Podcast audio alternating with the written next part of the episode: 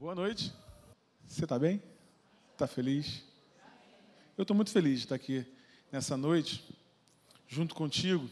Você que está nos assistindo também na internet, faz essa pergunta para você também. Você está bem? Está feliz? Sabe de uma coisa? Deus tem cuidado de nós. Deus tem cuidado de nós. Você é o corpo de Cristo. Eu sou o corpo de Cristo. Quem é que não cuida do seu próprio corpo? Você não cuida do seu corpo? A gente faz assim, ó. Não, da, da, da cintura para cima eu vou cuidar bem. Agora estou botando um aparelho, botei um aparelho. Se você vê o cuspindo aqui, você não liga não. Acabei de botar aparelho, tem duas semanas. Até para falar tá difícil. Né? É, então vamos, vou cuidar da cintura para cima. Mas né, da cintura para baixo não, deixa, deixa ficar ruim. Você é assim? Eu não sou assim. Você acha que Jesus é assim? Não, uma parte do meu corpo eu vou tratar, eu vou cuidar, mas outra parte eu vou deixar. Você acha? Nunca foi assim e nunca será. Nunca será. Nós estamos começando hoje uma nova série. Você sabe que eu gosto de falar o teu coração, da palavra de Deus. Aliás, aqui nesse púlpito, você vai encontrar os pastores que buscam na palavra de Deus algo que vai influenciar o teu dia a dia, Aquilo que você faz no dia, as decisões que você toma no dia a dia precisam ser influenciadas pela fé que você tem e eu também. Porque se a fé que eu tenho não influencia as minhas decisões do dia a dia, eu tenho que pensar se isso é fé mesmo. Se a fé que eu tenho não influencia os meus sonhos, os meus planos, aquilo que eu planejo, eu tenho que pensar se eu não estou vivendo apenas religiosidade. E não é, não estou chamando sua atenção, não. É algo para a gente pensar, para a gente refletir. Aquilo que eu acredito precisa mexer com o meu interior. Aquilo que eu acredito precisa mexer com os meus sonhos, os meus planos. Essa série nova chama-se Por Algo Maior Reencontrando o Propósito. Porque eu acredito que nós temos um problema na, na sociedade. Temos uma dor. Está falando muito de dor agora, né? Temos uma dor. Qual a dor, pastor? A gente perdeu a noção de propósito. A gente, que eu digo como sociedade, perdeu a noção de propósito. Quando temos propósito, todo o nosso dia a dia, tudo aquilo que a gente faz no dia a dia, fica mais leve, fica mais fácil de fazer, de cumprir, fica mais, mais interessante o dia fica interessante. Mas quando a gente perde a noção do propósito, o que eu estou fazendo aqui? Por que eu estou nesse emprego? Por que eu estou fazendo isso? Por que eu estou dentro desse casamento? Por que eu tenho filhos? Por que eu vou à igreja? Quando a gente perde o propósito, tudo fica mais pesado, arrastado. Arrastado. E a gente precisa, você e eu, precisamos reencontrar os propósitos que temos na nossa vida. Precisamos re, é, é, é reentender, entender novamente, melhor dizendo, né? entender novamente para que Deus nos chamou. Para que Deus te chamou. Você lembra ainda? Eu lembro ainda para que Deus me chamou. Por isso que eu estou aqui. Sempre fui muito tímido. Mas eu sei exatamente para que Deus me chamou. Você e eu precisamos saber exatamente por que estamos fazendo aquilo que estamos fazendo. E aí, ao longo dessa série, você vai reencontrar o propósito em tudo que você faz. Tenho certeza disso. Tenho pedido isso a Deus, tenho orado por você. Tenho orado por você. Porque quando você e eu encontrarmos o propósito, encontrarmos a direção, bom, ainda, ah, então é por isso que eu estou vivendo essa situação agora. Tudo fica mais leve tudo se encontra. É muito legal você ver na, na, na Bíblia, né? Você sabe que você faz parte de um propósito maior. Já tem sido dito para você, você já, já, já conhece isso. Eu espero que isso assim, tatuado no teu coração. Isso fique bem forte no, no, no, teu, no teu pensamento, para que no dia a dia as decisões sejam tomadas baseadas nesse propósito. Porque se for assim, você vai sempre decidir de forma correta. Você e eu, né? Você e eu. A nossa dor da sociedade é porque a gente perdeu a noção do propósito. O propósito virou ser famoso. E aí vale tudo. O propósito virou ter audiência. E aí vale tudo. O propósito virou ganhar dinheiro. E aí vale tudo. Entende? A Bíblia fala assim, ó, o amor ao dinheiro é a raiz de todos os males. Quando o propósito vira ganhar dinheiro, nos perdemos. Perdemos o propósito. Para o que nós estamos aqui. Se fala tanto né, da gente ajudar um outro. Hoje eu estava vendo. Só um chatinho.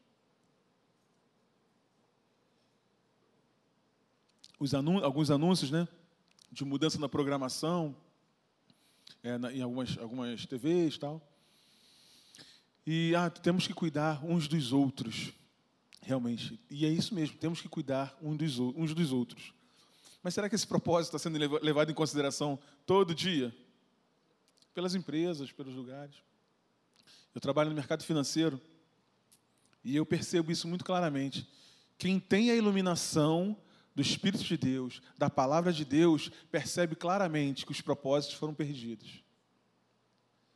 As coisas não estão no lugar. As coisas não estão no lugar. E eu estou orando para que Deus possa te acordar, você que está aqui, você que está aí nos assistindo, acordar para os propósitos, para que você saia desse, desse, desse meio complicado, desse meio, é, como eu posso dizer, que jaz, nesse mundo que jaz no maligno, para você acordar para o teu chamado, aquilo que Deus te chamou para fazer. O motivo, a razão das coisas que estão acontecendo com você. A razão de você estar aqui agora. A razão de você estar assistindo uma mensagem agora. De você trabalhar onde você trabalha, de você ter a família que você tem e tudo mais. Lá na palavra de Deus, você vê. Estava lembrando né, de alguma de uma linha de condução de um propósito. Deus criou o homem, o homem caiu, e aí desde então Deus falou assim: ó, eu vou resgatar esse homem, eu vou resgatar o ser humano. E aí lembrei de Abraão, que se tornou Abraão, e Deus chamou: sai daí, eu tenho um caminho para você, eu tenho um propósito para você. Você vai sair daí da, da casa dos seus pais, vou te levar para um outro lugar todas as famílias da terra vão ser abençoadas por você. Aí passa um tempo, ele tem filho, né? já, já sabe o milagre, 25 anos depois, já velho, teve filho, e aí teve neto. Os bisnetos foram levados para o cativeiro, lá, em, lá, lá, no Egito, e aí do Egito ficam lá, chega é, é, algumas pessoas, né? Uma família chega no Egito e quando sai, sai milhões de pessoas. Não é isso? Sai milhões de pessoas. Os descendentes dos descendentes dos descendentes, 400 anos depois. Saem milhões de pessoas. E aí ele, nesse meio, nessa linha de condução, ele pega um cara que nasce de uma hebreia, de um hebreu, que é cuidado no, no, no palácio para aprender, para ter é, é, noção é, é, do que é guerrear, do que saber é, essa noção de propósito, chamado Moisés. Esse cara chama esse cara de novo, fala assim: Moisés, vem cá, eu quero falar contigo. Aí ele vai lá no lugar, tira as sandálias, ele chega lá no lugar. Olha só, eu estou te chamando para um propósito. Você vai tirar o meu povo da escravidão e que esse povo vai para uma terra maravilhosa. Moisés vai lá, cumpre o propósito, sai com o povo. Acho interessante que nesse primeiro chamado de Deus, eu estava lendo sobre isso. Deus não falou assim, ó, você vai entrar na terra com esse povo. Deus falou assim: Moisés, eu te chamei para tirar esse povo do Egito. Olha que legal. Esse era o propósito da vida dele. O propósito da vida dele é tirar o povo do Egito. E aí Moisés morreu. Aí lá em Josué, quero ler essa passagem contigo. Josué, capítulo 1.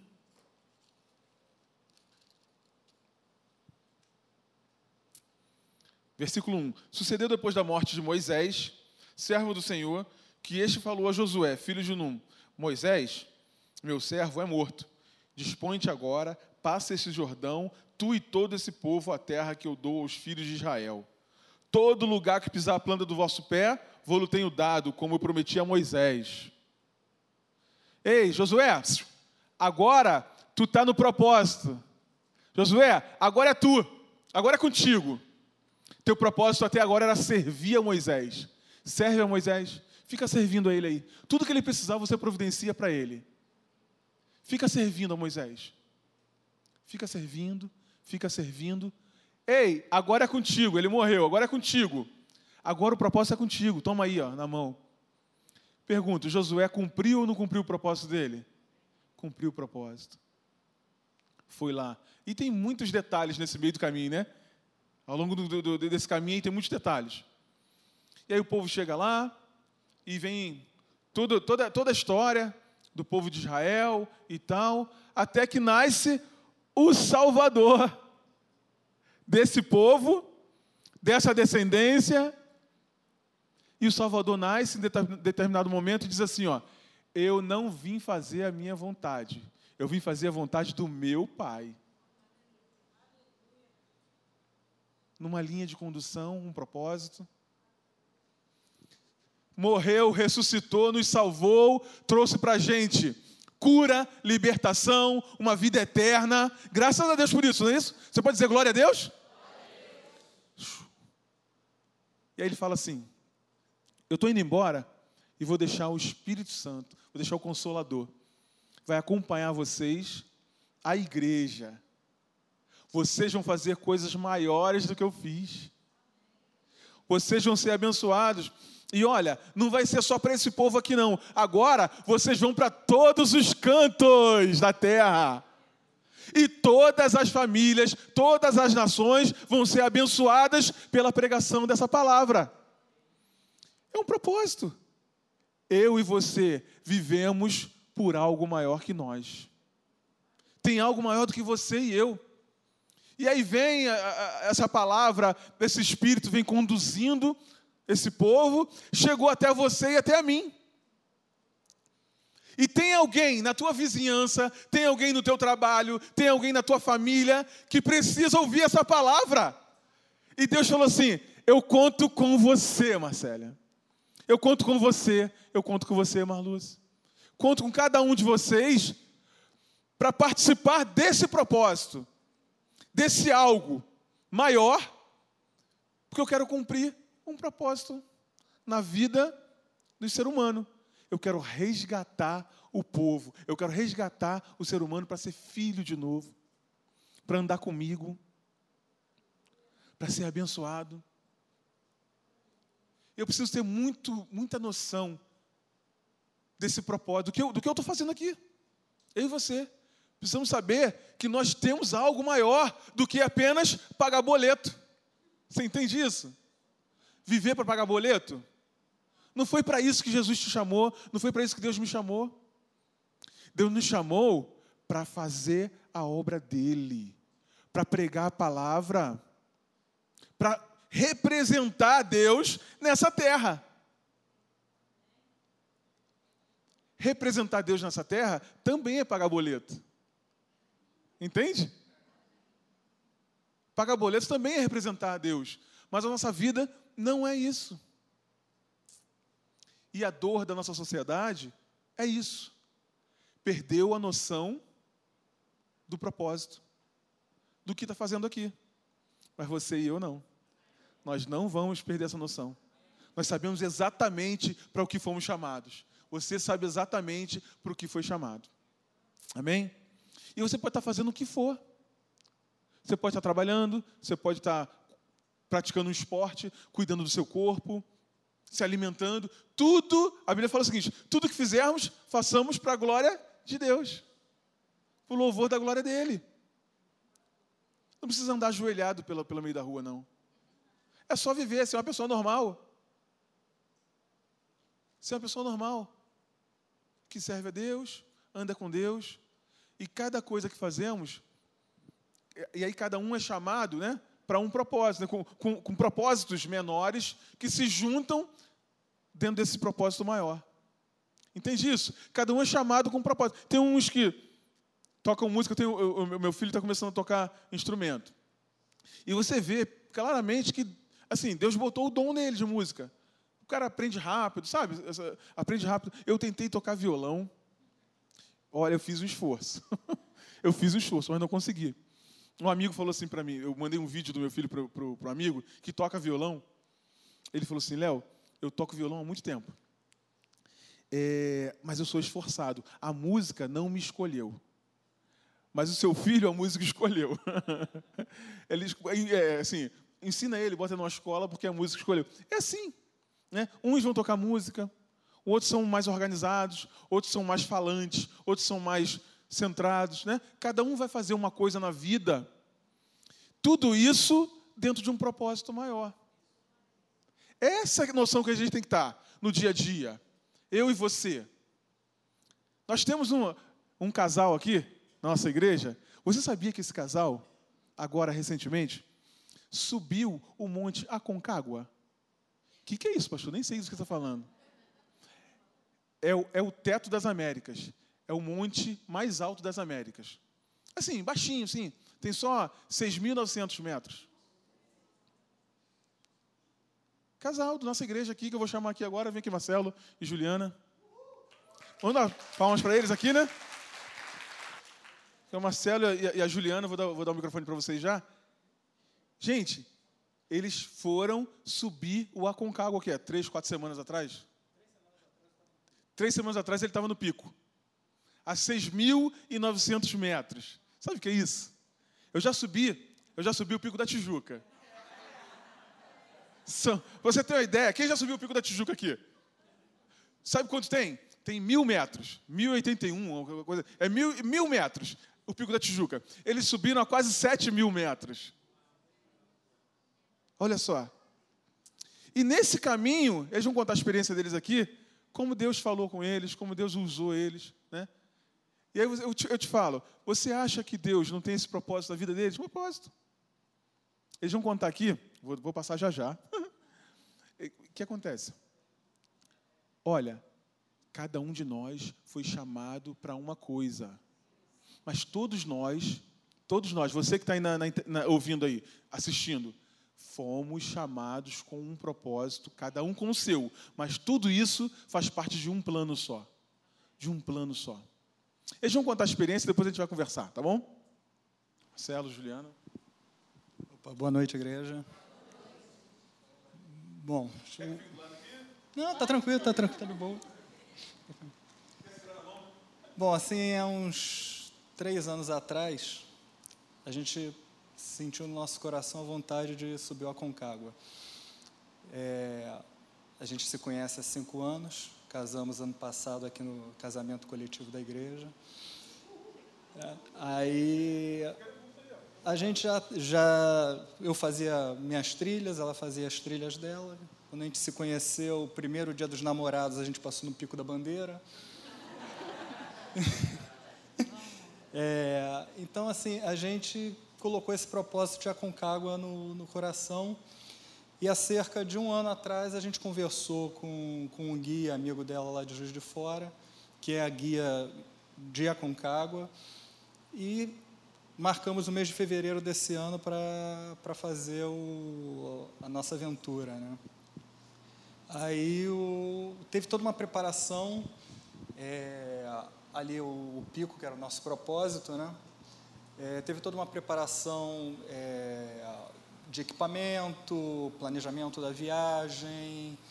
Então, assim, tudo a gente. Aí é no hotel, a gente com guia, checando equipamento, vendo o que, é que faltava para a gente poder alugar lá em Mendonça.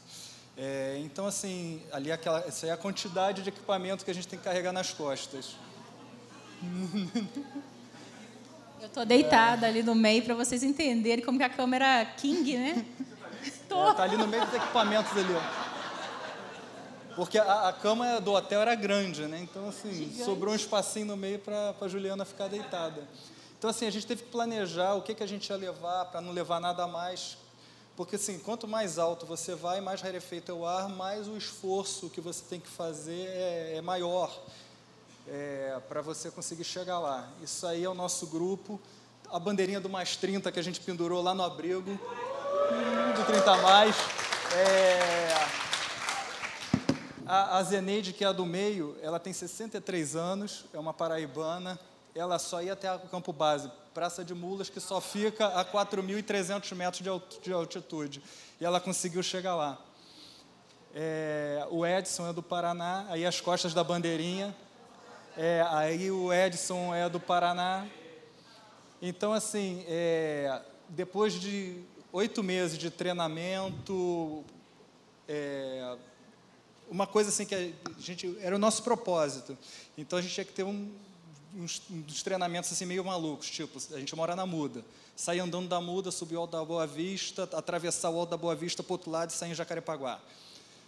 Subir o Alto da Boa Vista, atravessar para outro lado, entrar pelo Parque do Grajaú e voltar para casa. Então, assim, andava 20 e poucos, 30 quilômetros.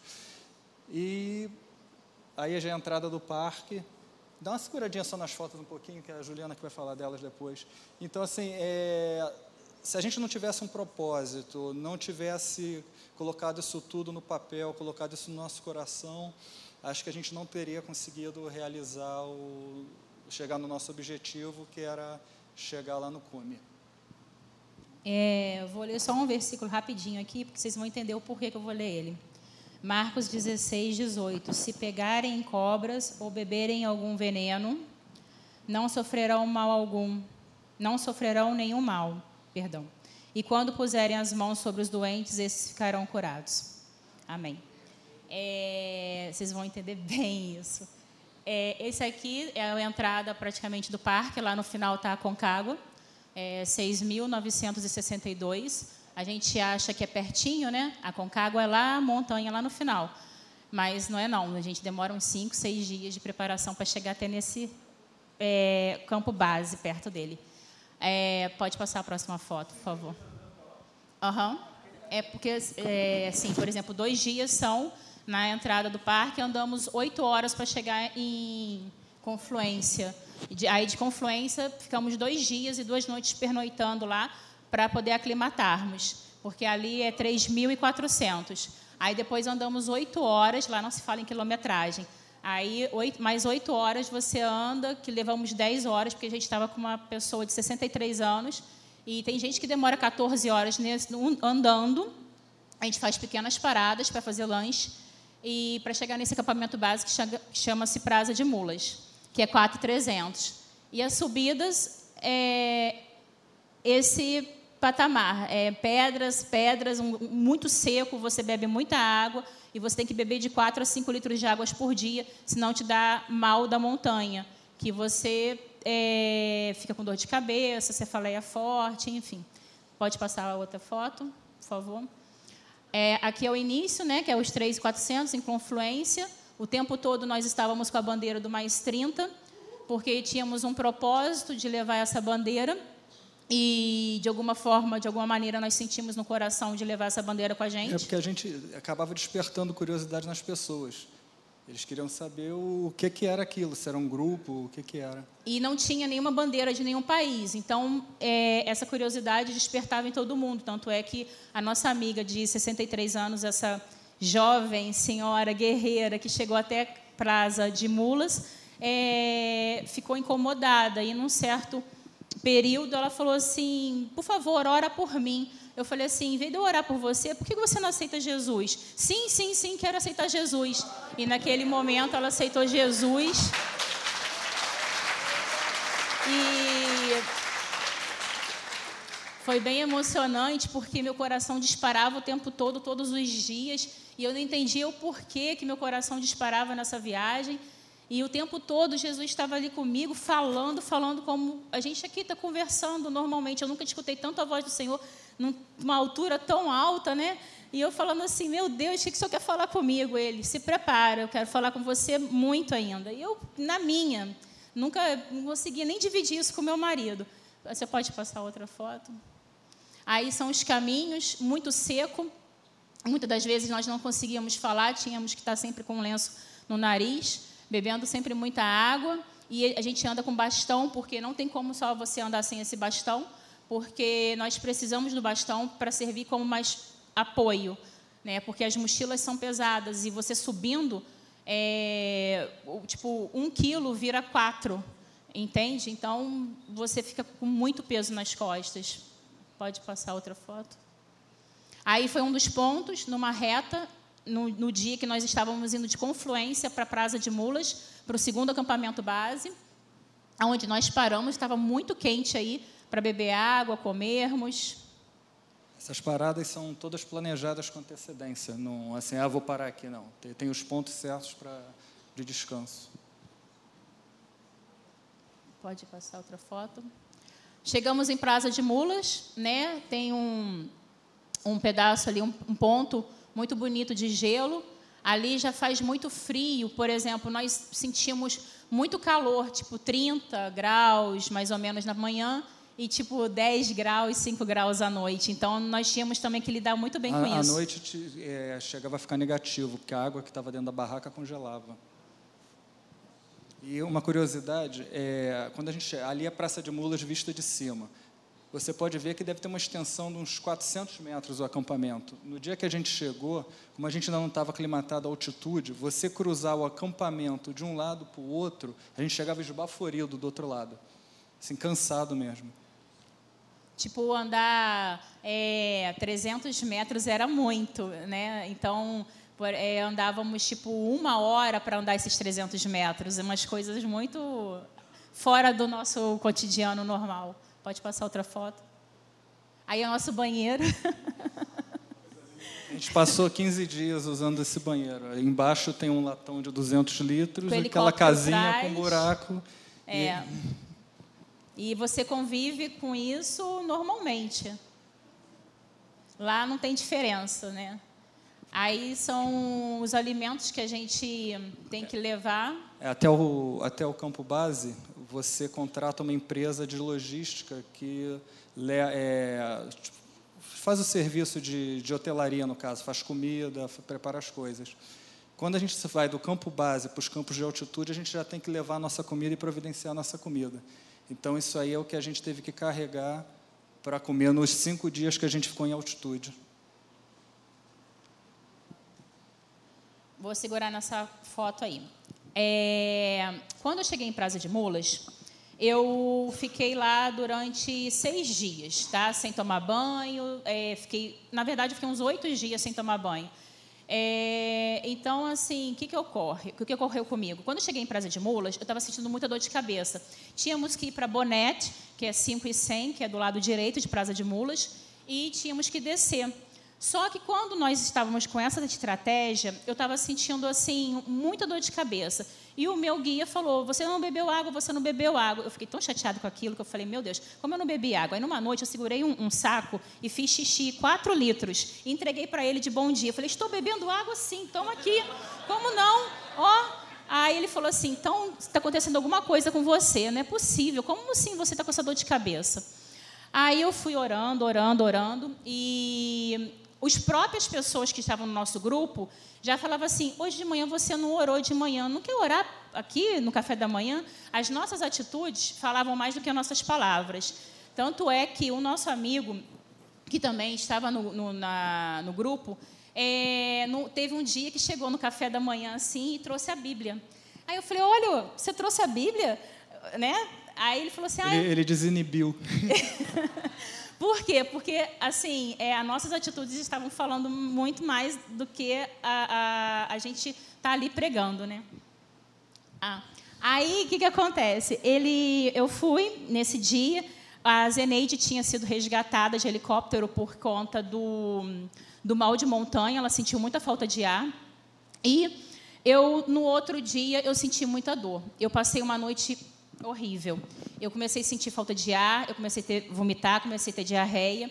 E eu não aguentei mais, eu tive que pedir arrego. E Jesus virou para mim e falou o seguinte: Olha, eu estou te levando embora para um outro propósito. E nesse propósito eu não entendia nada. Ele só simplesmente falou assim: Você vai embora, o seu marido vai ficar e eu vou falar com você depois. E mais a gente vai fazer uma troca. Eu vou fazer um, um tratamento em você e você vai conseguir tudo aquilo que você realmente deseja no seu coração. Eu, quê? Mas eu queria ir para o cume. Tá. Vomitei, passei mal, o helicóptero chegou, me resgatou. Ele queria descer junto comigo de qualquer maneira. Foi um momento muito crucial, chorou muito e virou para mim e falou o seguinte: Eu vou com você. Eu falei: Não, você não vai comigo, você vai conseguir ir ao, ao cume, porque eu estou sentindo no meu coração que Deus vai tratar de mim. E Deus tratou de mim em todos os sentidos. Desde as oito horas que eu fiquei no CTI, até o momento que eu fui para os Palatas, de os Palatas eu voltei para Mendonça e fiquei no hotel quietinha esperando o Marcelo. Nisso eu tive revelação sobre o cume que ele fez, sobre o céu lindo e maravilhoso que ele vai contar agora para vocês. E esse tempo todo, pode ter certeza que Deus tratou de mim e tratou de todo mundo até o último dia da viagem. Bom, como eu sou menino, eu vou tentar ser mais rápido do que as meninas. É... Bom, aí foi o primeiro campo de altitude. A gente tinha traçado. Você tem dois tipos de, de ataque no cume. Ou você faz em quatro campos de altitude, ou passa em dois. A gente resolveu fazer em dois para ter menos esforço. Então a gente foi para Nido de Côndores, levamos no primeiro dia toda a comida que a gente ia consumir nos cinco dias. É... Pode passar para mim, por gentileza? E a gente tinha que providenciar água para esses cinco dias que a gente ia ficar lá em cima. E a fonte de água é essa, esse lago congelado. Então a gente tem que fazer um buraco no lago para tirar água para guardar nas barracas.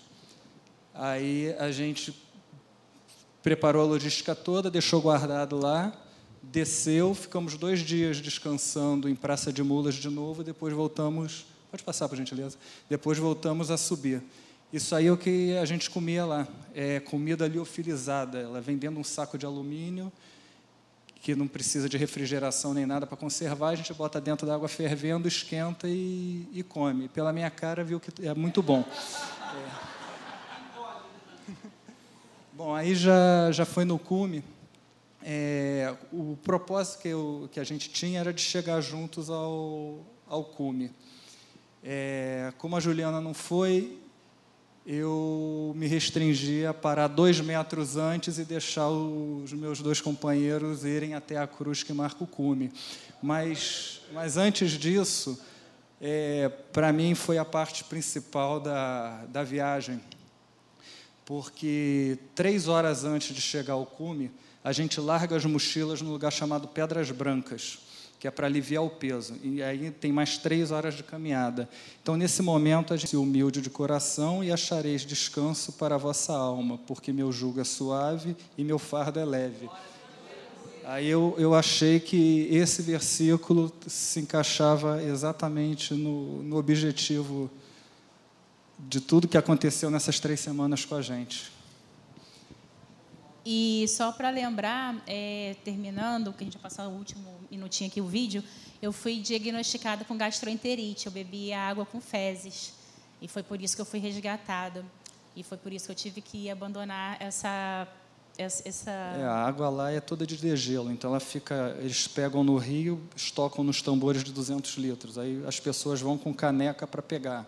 Então tem gente que não tem muito bom senso e acaba contaminando a água e daqui a 23 meses estamos lá de novo. Se Deus quiser. Deixa eu, deixa eu só fazer uma correção aqui rapidinho. Eu falei se Deus quiser, mas eu aprendi que Deus sempre quer.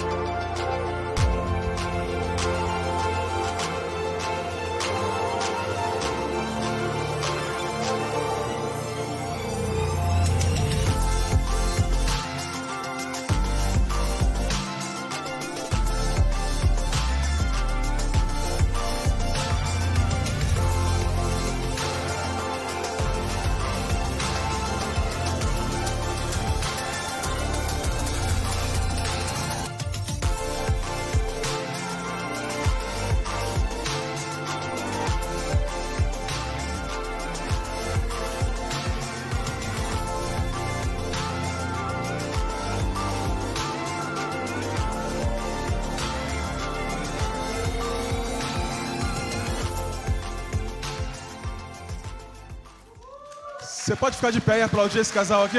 Vem cá, vem cá, vem cá, Marcelo. Marcelo. Aqui. Gente, vocês sabem o que é isso? Olha, que feito grande, estava falando coisa, o feito que eles fizeram.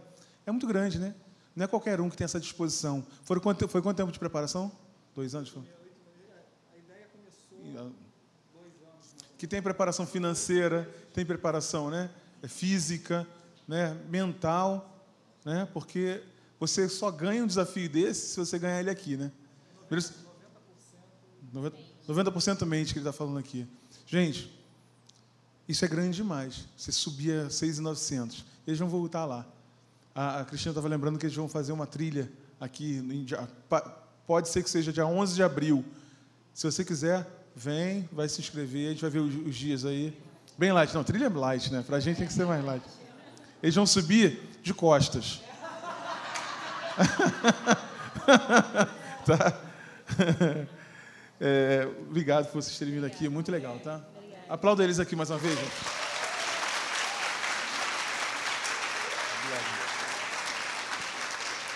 Pode sentar. A gente já vai terminar, já já. O que faz uma pessoa conseguir enfrentar um desafio desse e passar? Né, ele falou aqui, 90% está aqui na mente da pessoa, né? 90% está aqui. E vou dizer, na tua vida, na minha vida, também. Todos esses desafios que você está passando, tudo isso você está passando. É, eu tô, estou começando a correr, nada comparado né, a isso né, que, que a gente viu aqui agora. Mas estou começando a correr porque eu tenho um propósito de correr lá na, na corrida e caminhada né, da Lagoa, é em setembro. Vai se preparando, hein, meu irmão? Eu estou me preparando. Comecei há um mês atrás, estava correndo dois quilômetros. Lá são sete e meio. Essa semana corri cinco. E vai, a minha, minha programação é chegar no final do, do, do mês agora, correndo os sete. Então, assim, tudo é uma preparação. Você vai se preparando e você vai decidindo todo dia pelo seu propósito. Quero falar uma frase. Eu, eu vou, nós iniciamos esse, essa nossa série. Eu vou terminar o culto agora, mas eu quero deixar uma frase no teu coração. Uma frase, a seguinte, a seguinte frase: Toda tarefa ela é subordinada ao propósito. Toda tarefa é subordinada ao propósito. O que você está querendo dizer com isso, pastor?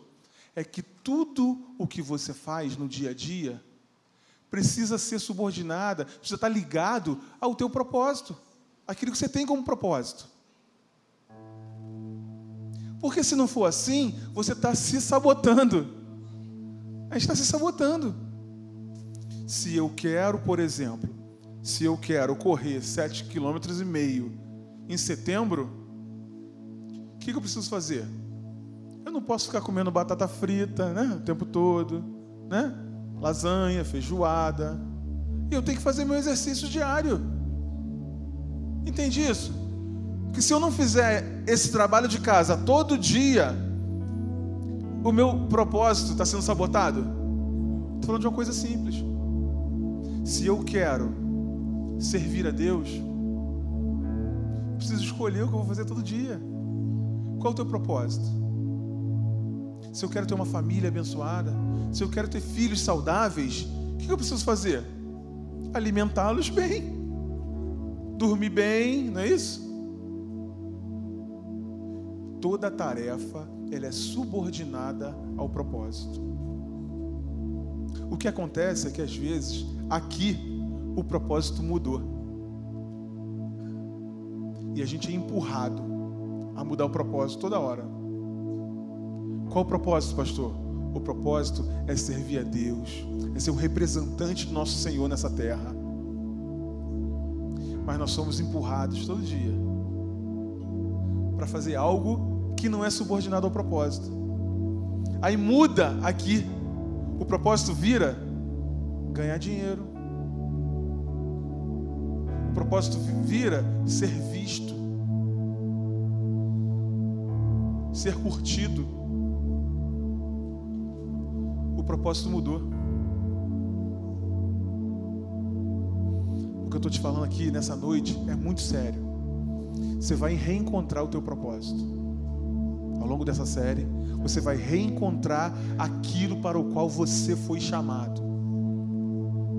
Tenho conversado com algumas pessoas. Eu e a Raquel, nós assumimos o Família Informa. E a gente tem conversado com algumas pessoas. Quanta gente sabotando o propósito. Qual o teu propósito? Ter uma família abençoada. Qual o meu propósito? Ter a família abençoada. E por que eu estou sabotando minha família? Meu propósito é ter filhos alegres. Que meus filhos sejam alegres, que gostem de estar em casa. Quando eu for ficar velho, os meus filhos gostem de estar perto de mim, me abraçar, me beijar. Não é isso? Por que eu estou afastando meus filhos? Um exemplo, né? Estou dando um exemplo aqui. Por que, que eu sobrecarrego eles de cobrança? Para que eles se afastem? Não é esse o propósito? Estou dando alguns exemplos aqui, tá, gente? Fale isso para você mesmo. A tarefa é subordinada ao propósito. Tudo que eu faço no dia a dia precisa ser subordinado a um propósito. Ou então eu estou sabotando o propósito. Ou de repente eu nem sei que eu mudei o propósito aqui dentro. Mudei. E a gente só vence, a gente só chega lá em cima se a gente mantiver um propósito firme, firme, firme. Daniel foi tirado da, da terra dele, foi levado para um outro lugar. Primeira coisa que fizeram com ele, troca o nome desse rapaz. Daniel Belsazar. Sadraque, Mesaque, Abednego. Você sabe dessa história, não sabe? Primeira coisa que fizeram, troca o nome desse, desse rapaz. Depois, Vamos ensinar eles a nossa cultura. Depois, troca o alimento deles. Eles vão passar a comer outras coisas. Troca o alimento. É isso que tentam fazer com a gente todo dia. É isso que o diabo está fazendo com as pessoas todos os dias. Trocar a identidade nós temos uma identidade, a identidade do nosso Senhor, aquele que nos chamou para um propósito maior. Me chamou e te chamou. E eu não vou abrir mão, e eu espero que você não abra mão do propósito para o qual você foi chamado, você foi chamada. A gente não vai abrir mão.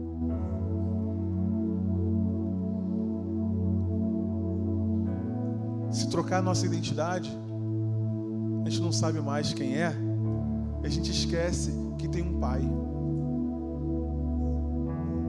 Tem um amigo aqui da igreja, eu estava conversando com ele, e aconteceu um problema na, é, é, na casa dele lá, né? E ele falou assim: Ô Léo, eu sempre falo para minha filha: Filha, fique tranquila, você tem pai. E ela sabe disso, desde pequena, ela sabe disso. Fique tranquila, você tem pai. E é isso que eu tenho que te dizer, quero te dizer nessa noite. Fique tranquilo, fique tranquila, você tem pai. E você sabe o que eu estou te falando, Ele vai resolver, Ele vai continuar conduzindo a tua vida, Ele vai continuar te abençoando, Ele vai continuar enchendo a tua vida nós vamos sim. Você acha que foi fácil chegar lá, no, lá em cima? Quantas vezes deu vontade de desistir, deu vontade de voltar? E... Mas tem algo lá dentro que fala assim: não, eu tenho um propósito e vou até o final. Eu não abro mão de chegar até o final. É assim que funciona.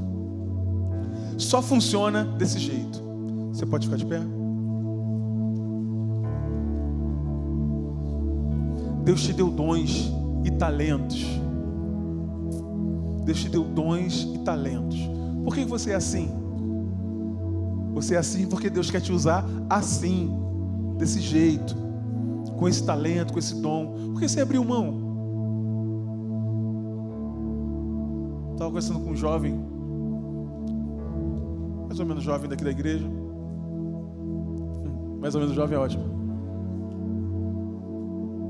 Estava falando assim: Eu sempre tive uma imagem de você de serviço. Você sempre serviu a Deus, sempre serviu as pessoas com um coração tão legal. Como eu tinha, tenho liberdade, e Ele me deu liberdade para isso, eu falei: O que foi que aconteceu que eu não te vejo mais servir? Que aconteceu? O que mudou aí? Que eu não vejo mais você no serviço. Não vejo mais você disponível como eu via. A gente cresceu juntos, então eu posso falar isso. E mesmo se não tivesse, se me perguntar, eu falo. Perguntou, eu tenho que falar. Eu te pergunto, cara, o que você está fazendo? Deus te chamou para uma coisa. Estou falando isso para mim também. Deus tem propósito. Deus tem outras pessoas que Ele quer alcançar através da tua vida, através de você. Ele quer alcançar. Você faz parte de algo maior. Sabe que eu e você estamos sendo treinados? É sobre mim, é sobre eu ficar feliz, é sobre eu, é sobre mim, é tudo. Nunca foi sobre nós. É muito legal que Ele se importa conosco. Sempre foi sobre as outras pessoas. Sempre foi a gente abençoar outras pessoas. Sempre foi. Mas estamos sendo treinados a achar que é sobre nós. É sobre mim. Eu tenho que estar feliz. Eu tenho que estar satisfeito. Eu tenho que. Eu tenho que estar aparecendo. Sai dessa ontem. Porque esse é o treinamento. Teve alguém que falou, né? Alguém que quis os holofotes sobre a vida dele. Não foi? Estava lá no céu, bem a beça, brilhoso, brilhante. Ele falou: Não, eu quero holofote sobre mim. Anjo, tira um selfie aqui comigo. Vou postar. Todos os anjos agora, vou postar a minha foto. Teve um anjo que falou isso? Até hoje, ele tenta treinar você e eu para achar que é sobre nós. Tudo que você está fazendo tem um propósito. Vamos orar.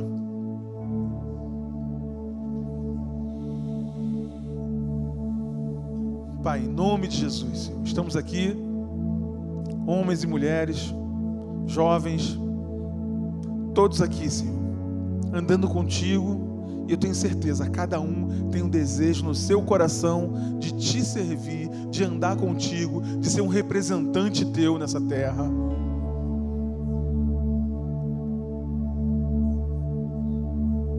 Ao, ao longo dessa série, cada um, eu agora, Senhor, creio em Ti, que cada um vai reencontrar o seu propósito, vai reencontrar aquilo para o qual foi chamado. Senhor, fala ao coração dos meus irmãos que estão assistindo essa, essa mensagem nessa noite.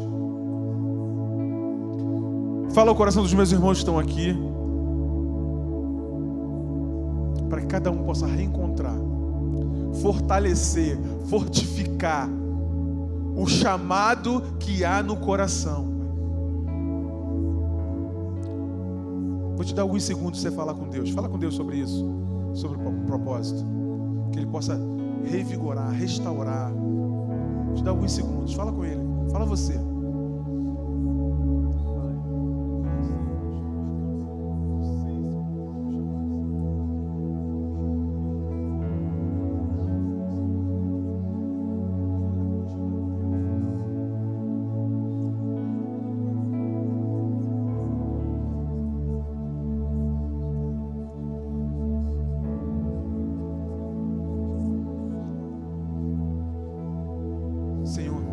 Sei para o que eu fui chamado. Eu sei do teu chamado, eu sei aquilo que tu colocou no meu coração. E eu não abro mão, Senhor. Eu não abro mão, eu vou andar contigo até o final da minha vida. Servindo a ti, andando contigo, cumprindo o teu propósito, Pai. É isso que eu quero, é isso que os meus irmãos querem. Nós te louvamos porque tu vai reacender, vai reavivar isso no nosso coração. Eu te louvo, te agradeço em nome de Jesus. Que você concorde dizendo um amém bem forte e aplauda o Senhor. Aplauda o Senhor.